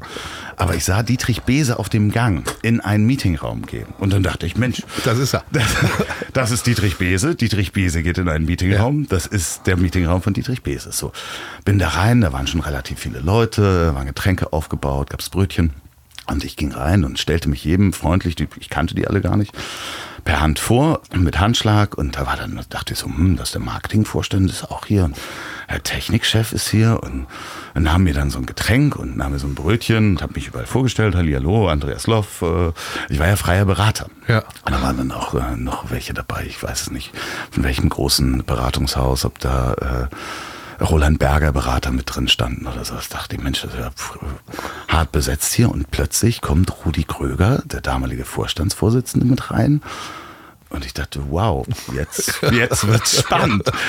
Und es kam aber auch André Krause mit rein, der ähm, Strategiechef. Der guckt mich an und sagt, was machst du denn hier? und ähm, ich hatte mich ja auch Dietrich Bese vorgestellt und ich dachte, es geht jetzt, wieso, es geht doch um die O2 World. Und er holt so die äh, seine Mappe raus, ausgedruckten Sachen und sagte, nee, nee, es geht um die, Qua- den Jahresabschluss und die Quartalszahlen. Du bist hier in der Vorstandssitzung. Und ich stand also in der Vorstandssitzung, weißt du, mit Brötchen in der Hand und habe dann schnell meine Sachen, meinen Block vom Tisch weggenommen. Ich hatte mir ja schon auch einen Platz gesucht und äh, hatte mich bei allen vorgestellt und habe gesagt, oh, Entschuldigung, äh, falsches Meeting. Hast du das Brötchen mitgenommen? Ja, ich habe das Brötchen mitgenommen. Ich, du kannst ein angebissenes Brötchen ja. Ja. nicht liegen lassen. Aber es war ein sehr. Danach kannte mich der komplette Vorstand von äh, Auto. Siehst du? Ich habe dann leider das Projekt abgeben müssen, weil ein anderes dringendes Projekt O2 DSL kam und ich wurde leider abgezogen. Ich habe den technischen Part in dem Vertrag mitgeschrieben, der übrigens auch immer noch der technische Part in dem Vertrag dann hier war, weil O2 dann ja auch ähm, Die haben auch Namensrechte Partner dieser Arena wurde. Und da haben wir uns das erste Mal gesehen. Richtig. Das heißt, äh, ich war dann Projektleiter für das Rebranding und die Ja. Aktivierung hier und Ja. wir saßen das erste Mal in einem Meetingraum zusammen. Richtig. 2009 oder 10? Ich glaube Neun. 2009 saßen wir das erste Mal in einem Meetingraum zusammen. Ja. Haben uns dann über den Vertrag nie die Köpfe eingeschlagen. Also Wir haben auch noch eigentlich nie den, noch nicht mal den, den, den Versuch unternommen. uns, nee, also auch, also ich habe das, also wir waren und ich war natürlich äh, mal, extrem aufge, angespannt im Sinne von, oh Gott, was, jetzt kommt so ein, jetzt kommt so ein, so ein Riesenunternehmen. Äh, Colorline war von Anfang an dabei, die kannten wir eben alle. Oh Gott, was passiert da jetzt? Und dieser Vertrag war ja nun nicht irgendwie äh, Bierdeckel groß, sondern das war ja schon ein ziemlich dickes Papier und die ganzen Rechte und wer was wie wo wann darf und nicht. in Und- Deutsch und auf Englisch Oh, und mit und was ist, Anhängen. und was ist eigentlich, ge- was, was ist, und wir waren uns eigentlich, und das war für mich äh, das Entscheidende, wir waren, wir waren uns von Anfang an einig, dass wir, ohne dass wir das aussprechen mussten, dass wir für beide Unternehmen das Beste aus diesem Vertrag machen. Nicht im Sinne von, da war was schlecht, sondern dass wir sagen, okay, dieses Recht kann man auch, wenn wir es so machen, ist es eigentlich viel besser für äh, O2 und für uns, obwohl es so nicht ganz genau drin steht. Es waren halt, halt teilweise, tolle Sachen gemacht. Man kann ja gar nicht alles, also jedes Schild oder jede, jedes Branding kann man gar nicht äh, in so einem Vertrag festhalten. wir Plötzlich kommt man in die Arena. coole neue Schilder gefunden. Ja. Die gibt's heute noch. Also die stehen nicht mehr O2 drauf, Nee, aber, aber es, dürfen wir nur niemandem sagen. da kommt man dann auch in die Arena rein und dann guckte man rein und hier an den Treppen sind überall äh, zu den Sitzen sind halt so Sicherheitsleuchten, die Ja. sind orange. Und Ja. dann kamen wir und äh, guckten halt in diese Arena rein und damals ja auch mit Mike Schwanke und sagten, äh, und du ja auch, und dann sagten wir so, Mensch, das wäre doch toll, wenn die blau sind, so O2 blau. Ja. Und dann äh, sagten wir, ja, das ist eine gute Sache, lass mal überlegen, was kostet das? Und dann finden wir das mal raus. Und dann äh, war man sehr überrascht, wie viele von diesen Leuchten da ausgetauscht werden müssen. Ja. Und ich glaube, ich habe den, den äh, es war auf jeden Fall mehrere hunderttausend Euro, das auszuwechseln. Naja, nicht nur die Leuchten, also das Ja. wollen wir mal festhalten. Also so, so teuer waren die Lämpchen dann doch nicht. Aber es war, es ist Naja, viel, aber es ist einfach Arbeit wirklich viel, viel da, ja genau, viel Arbeit dazu gekommen. Und wir haben die, äh, da haben wir uns dann gegen entschieden zu ja, sagen, genau. Mensch, Und dafür da- haben wir was Besseres gefunden. Ja, genau. Am Ende des Tages haben wir es viel Besseres Ja. gefunden. Äh, wir durften das Ganze dann nochmal machen, um das abzukürzen. Auch, also es war super toll. Wir haben eine tolle Eröffnung gemacht, beziehungsweise dann äh, äh, das neue Branding da vorgestellt. Und ähm, da haben auch alle mitgespielt. Und wir durften das Ganze dann nochmal gemeinsam machen für Barclaycard jetzt äh, vor äh, ein paar Jahren. Auch während der Jahre O2 World und auch während der Jahre Barclaycard und also ich bin, ich bin ja nicht gesponsert von irgendjemandem, aber wenn wir irgendjemanden, wenn wir irgendetwas brauchen oder und, oder und irgendwie wissen, man, wer könnte denn, wer könnte jemanden kennen, der einen kennt, der genau das macht, was wir jetzt suchen, weil wir haben auch schon manchmal verrückte Ideen hier auch. Da haben wir gesagt, jetzt rufen wir mal Loffi an. Ähm, das finde ich und, auch und sehr seit, schön. Und seit es diesen, äh, seit es diesen Podcast gibt, äh, wird mir ja vieles auch über dich viel klarer. äh, Weil ich finde, ich finde es einfach unglaublich erfrischend und schön, dass es, äh, ich wusste auch, dass du immer, ich weiß, dass du auch Menschenfreund bist, aber wie du deine Freundschaften auch pflegst, das merkt man ja auch in den, in den Gesprächen, die ich bisher in den Podcasts mitverfolgen durfte. Übrigens, vielen Dank, dass du mir erklärt hast, wie kriege ich einen Podcast an.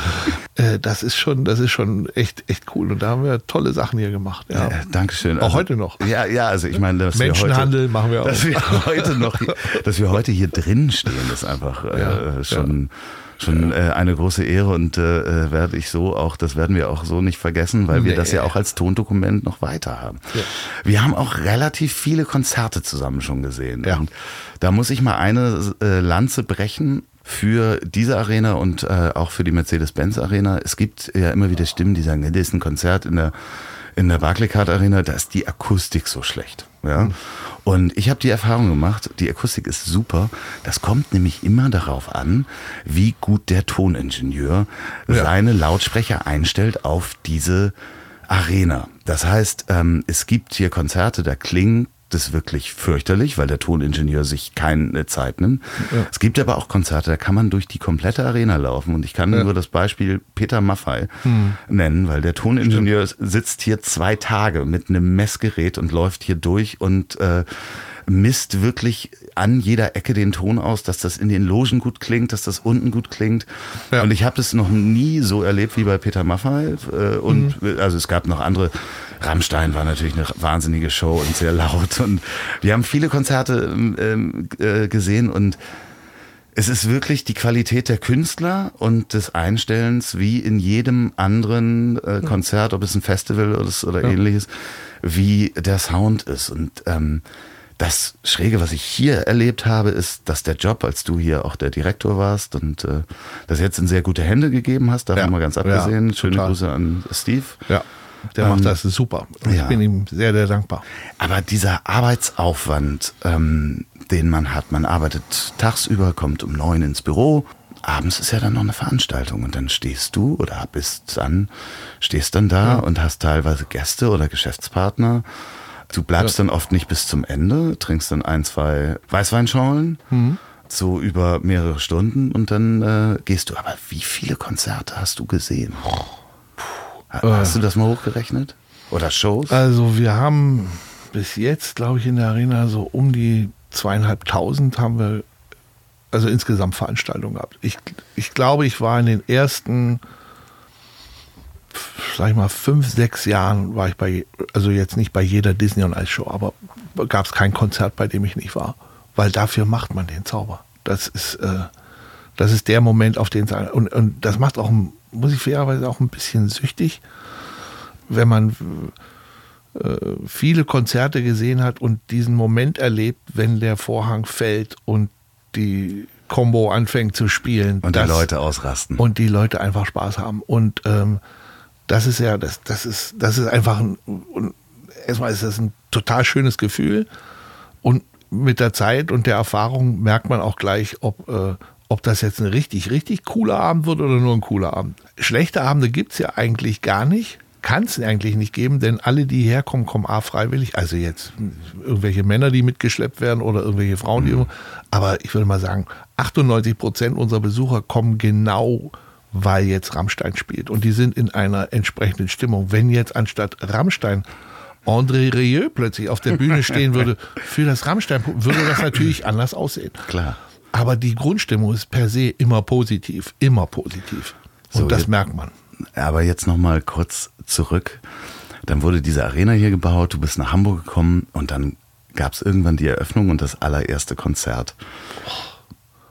Ja. Das war dann wieder der Moment, wo... Ähm, ja, äh, wer war dann noch, äh, wer hat gespielt? Sascha Wonderwall und Phil Collins. 8. November 2002. Der Tag, auf den wir alle hingearbeitet haben, sechs, sieben, acht Monate lang.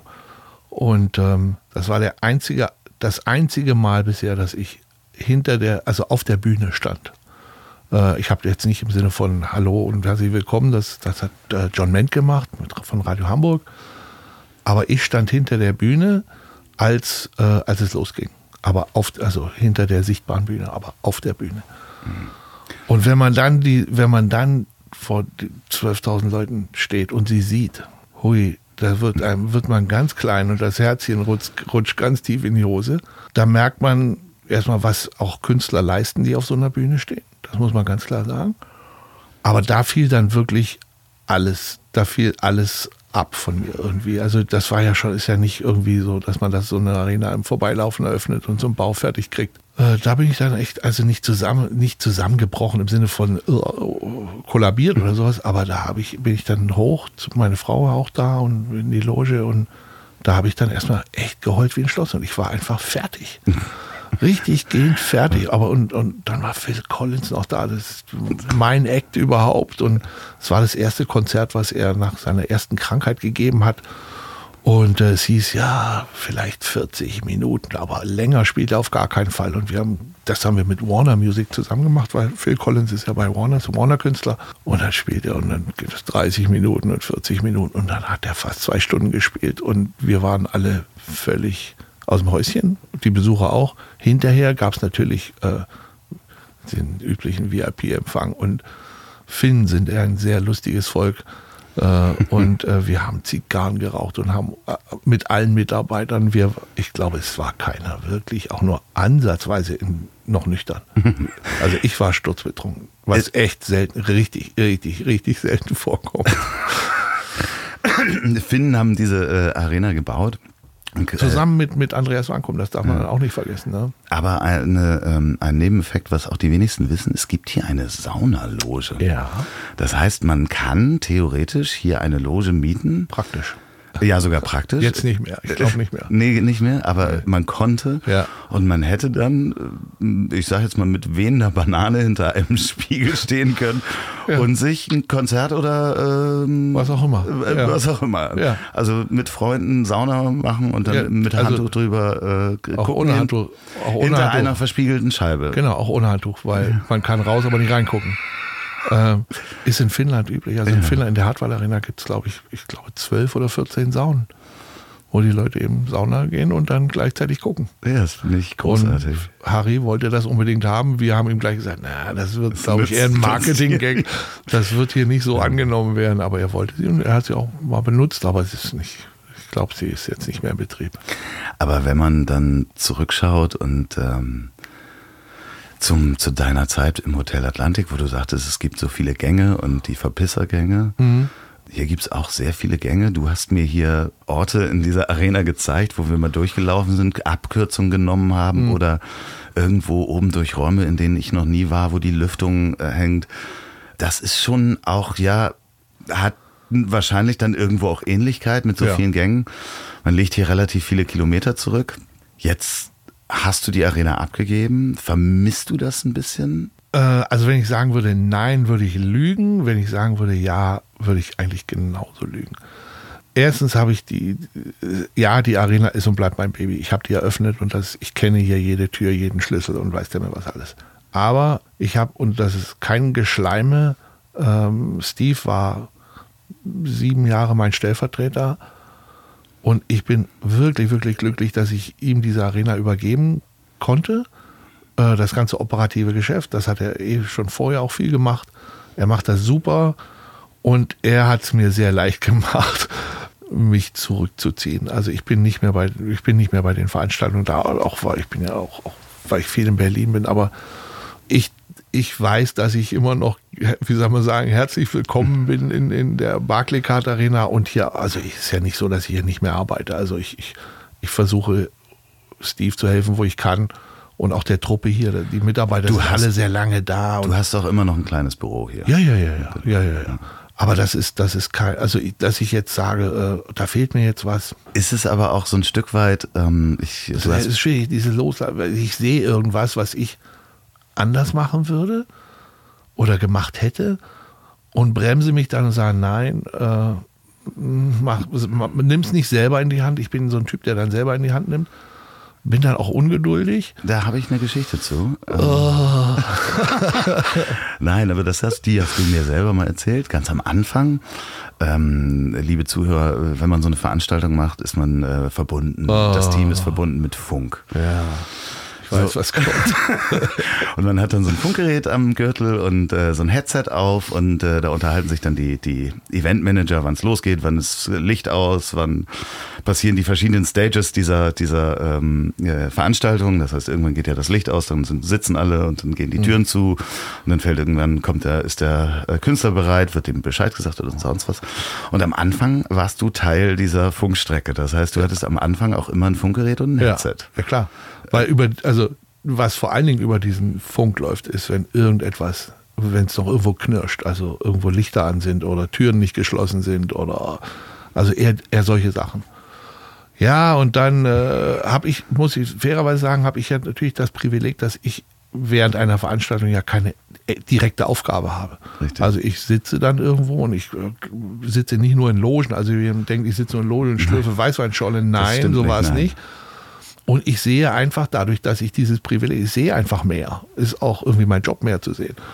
Und ich habe dann äh, eben auch lustig mitgefunkt. hab gesagt, äh, hier pass mal auf, also da hinten die Tür ist noch auf und da brennt noch Licht und da ist dies und da ist das. Und eines Tages kam dann ein, äh, ein, ein, ein Produktionsleiter, Uwe Sprafke, geiler Typ.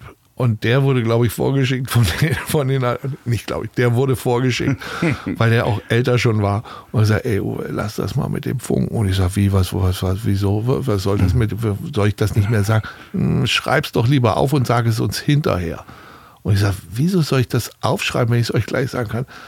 Ja, das passt dann nicht so. Also es war so ein bisschen rumgedruckte. Nettotext war, ey, du quatschst zu viel dazwischen mit irgendwelchen Sachen, die uns dann nicht interessieren. Und es Ob- gibt einen verantwortlichen und Eventmanager. einen und der kümmert sich dann schon. Und wenn die Tür nicht, oder das weiß ich, die, äh, die Tür nicht dann zu ist, wenn du sie gerne zu hätten willst, dann hat das vielleicht auch einen Grund, den du aber gar nicht weißt, weil du bist ja, Ja. nicht in der Operation drin.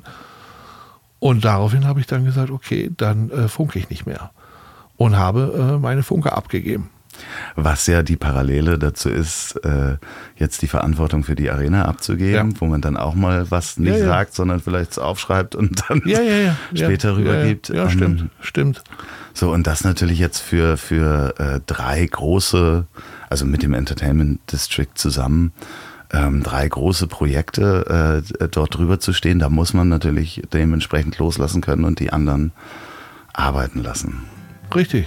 Die Reise zwischen Hamburg und Berlin, die wirst du ja noch ein bisschen machen. Ich hoffe, dass wir beide so eng in Kontakt bleiben, wie wir das die letzten Jahre gehabt haben. Ich bedanke mich ganz herzlich, dass du hier im, mir A die Möglichkeit gegeben hast, hier reinzufahren. B, dass du hier im Podcast die, deinen Weg erzählt hast, ähm, wie man vom, ich sag jetzt einfach mal, Kartoffelschäler, nicht Tellerwäscher, Ah, und vergiss das mit dem Millionär. No way. Ist es definitiv nicht. Nee, du bist nicht, äh, äh, nochmal für alle, hier sitzt nicht äh, Phil Anschütz. Ähm, der Ölbaron, übrigens ehemaliger Ölbaron, beziehungsweise die Familie, dem ähm, AEG gehört. Vielleicht kriege ich den auch nochmal hier vor. Das glaube ich nicht. Ich auch nicht. Also ich, ich, ich helfe dir gerne, aber äh, ähm, ja, ich habe zu danken. Das macht mir viel Spaß und, und Glückwunsch zu deinem äh, derzeitigen, äh, wie sagt man, Aufenthaltsort kann man nicht sagen, Profession. Ja, ich bin gespannt, wie lange und was so als nächstes kommt. Du hast ja immer, also wer Luffy kennt, der weiß, er ist immer für Überraschung gut. wir ähm, versuchen das Niveau zu halten. Apropos Niveau, ihr könnt mir schicken ähm, Musikstücke, die hier am Ende kommt und auch Feedback an ziel.ponywurst.com. Und jetzt kommt Musik.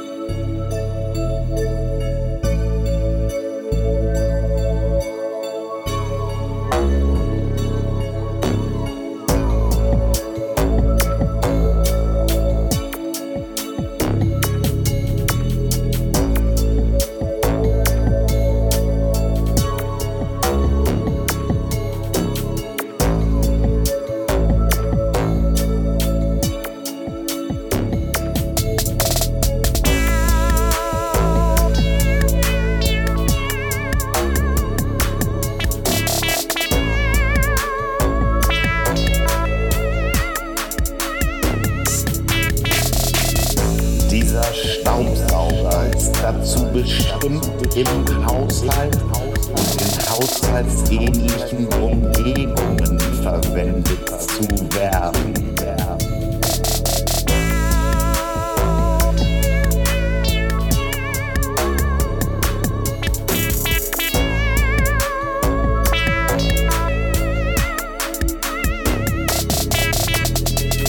Benutzen Sie den Staubsauger ausschließlich zum Aufsaugen von trockenem Saatgut. Menschen und Tiere dürfen Sie mit dem Staubsauger nicht.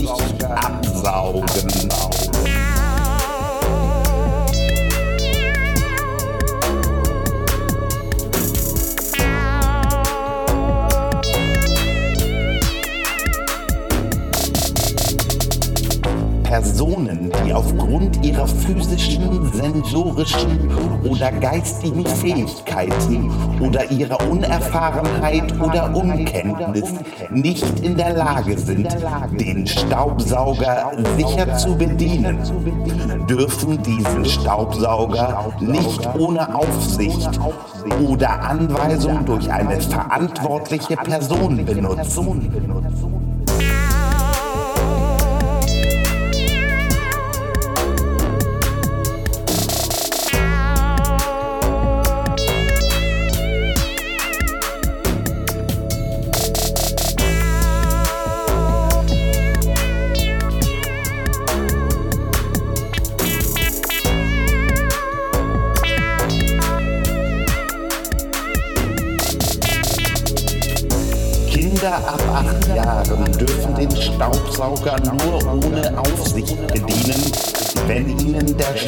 Staubsauger so erklärt wurde, dass sie den Staubsauger sicher bedienen können. Kinder müssen mögliche Gefahren einer falschen Bedienung erkennen und verstehen können. Tauchen Sie den Staubsauger, den Elektrosaugschlauch, das Elektroteleskopsaugrohr und die Elektrobürste niemals in Wasser. Und reinigen Sie alle Teile nur trocken oder mit einem leicht feuchten Tuch.